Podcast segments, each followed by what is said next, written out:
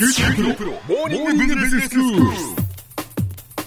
今日の講師は九州大学ビジネススクールで異文化コミュニケーションがご専門の鈴木雄文先生です。よろしくお願いします。よろしくお願いします、えー、先生が今年も学生さんと一緒にケンブリッジに、えー、行ってそして今回はその学生さんの中に車椅子を使う学生さんがいてでまあどんなふうにこう車椅子で過ごしたかというお話をしていただいていますが。はい、えーと、その続きです。えっ、ー、と今度はですねえっ、ー、と外へ外出するつまりケンブリッジ大学の外へ外出する時のさまざまなことについてお話したいと思うんですけども、はい、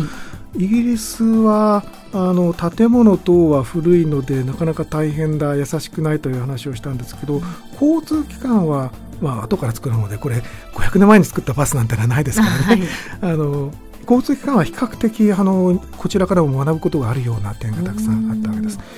であのケンブリッジのバスはほとんどがもう最初からのノンステップというやつでもう歩道からその渡し板も何もなくてつまり運転手さんも何もせずにですね そのままスーッと入れるようなことが多かったですね。はい、日本だとあの運転手さんがこう渡し板を出してくれたりするんですけども、それもないということでした。もちろんイギリス全土でそうとは限らないとは思います。はい、それから鉄道ですね。あのこれはあの日本でもあの車椅子の方が通るところだけあのゲートが太くなっていたり通路が広くなってたりしますよね。そういうことはもちろんあるんですけども、素晴らしいなと思ったのは鉄道関係ほとんどですねその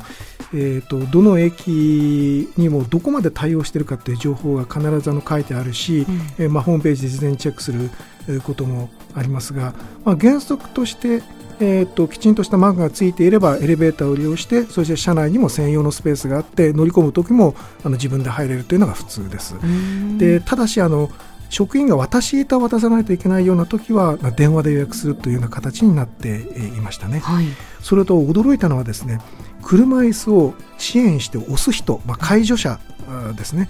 この方が休むための専用席が車椅子の専用スペースの近くにあったりするんです。なるほど。これは日本ではなんか見ないことだなと思って、えー、いやもしすでに対応されている鉄道さんだったら申し訳ないんですけどもあの素晴らしいなと思いました。うん。ところがそれに対してですねインフラの古い地下鉄は非常に大変で、まあ、ロンドンの地下鉄ですね。もともと古くて非常にホームも狭いのでその対応にはもう最初からランクがあってですねもう階段その他があってエレベーターもないし絶対ダメっていうところもあるし、すべてが整ってるところもあるし、はい。えーと、いろんな条件があるけどこの条件をクリアすれば大丈夫だというのはいくつかこうランクに分かれているんですよ。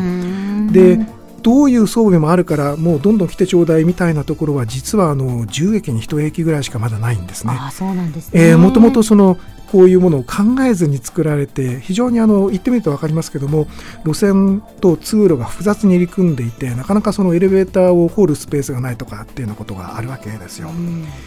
であるところでですね あの完全な状態だからというので安心していったところ地上から目的の路線のホームに乗るまでエレベーターを3機乗り継がなきゃいけないというようなことがあってですね これはですねあのかなり時間に余裕を見ておかないといろんなスケジュールがうまくいかないということが分かって、はい、えー、と車椅子に乗られる方の場合にはあらかじめそのどういうタイプの駅を使うか。でそれによってエレベーターが何機あるからどのくらい余計に時間かかるというようなことを少しリサーチしないとやっぱりあの大変だなというふうに思った次第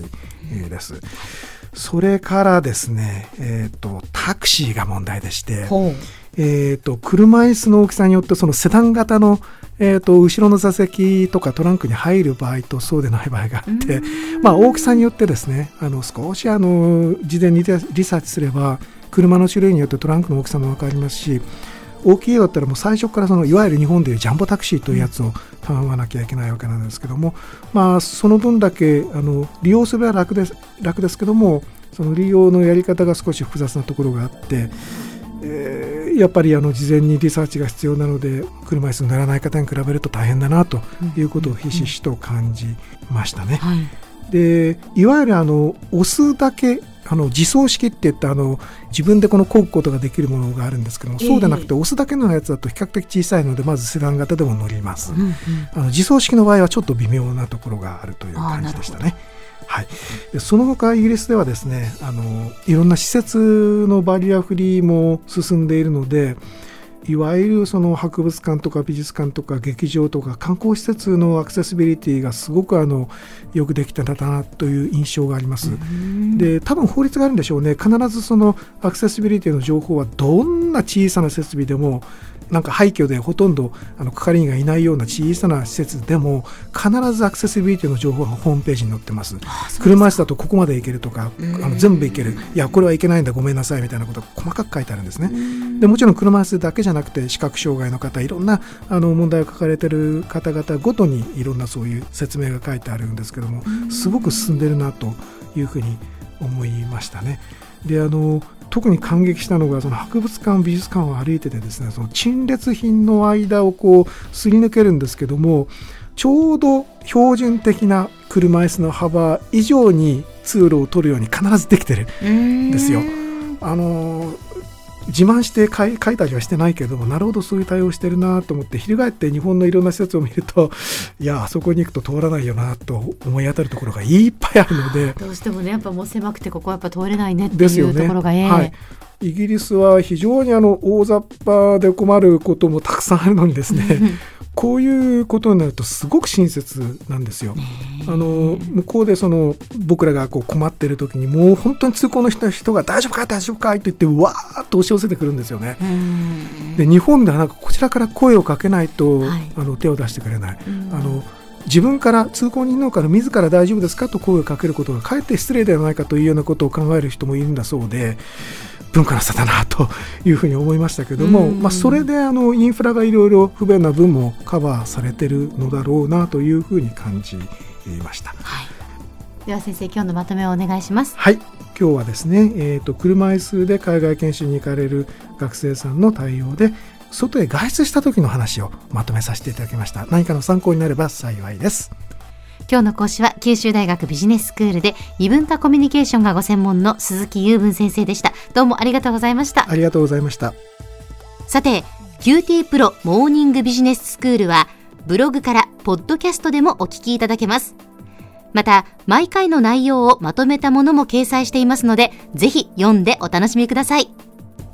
QT プロモーニングビジネススクール。お相手は小浜もとこでした。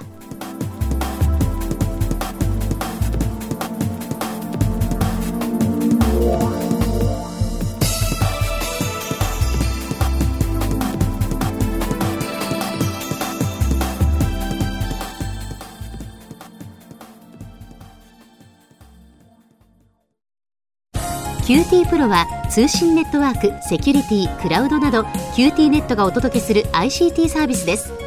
九州中に展開した光ファイバー網を基盤に一番身近なビジネスパートナーとして九州の企業自治体の皆様をサポートします。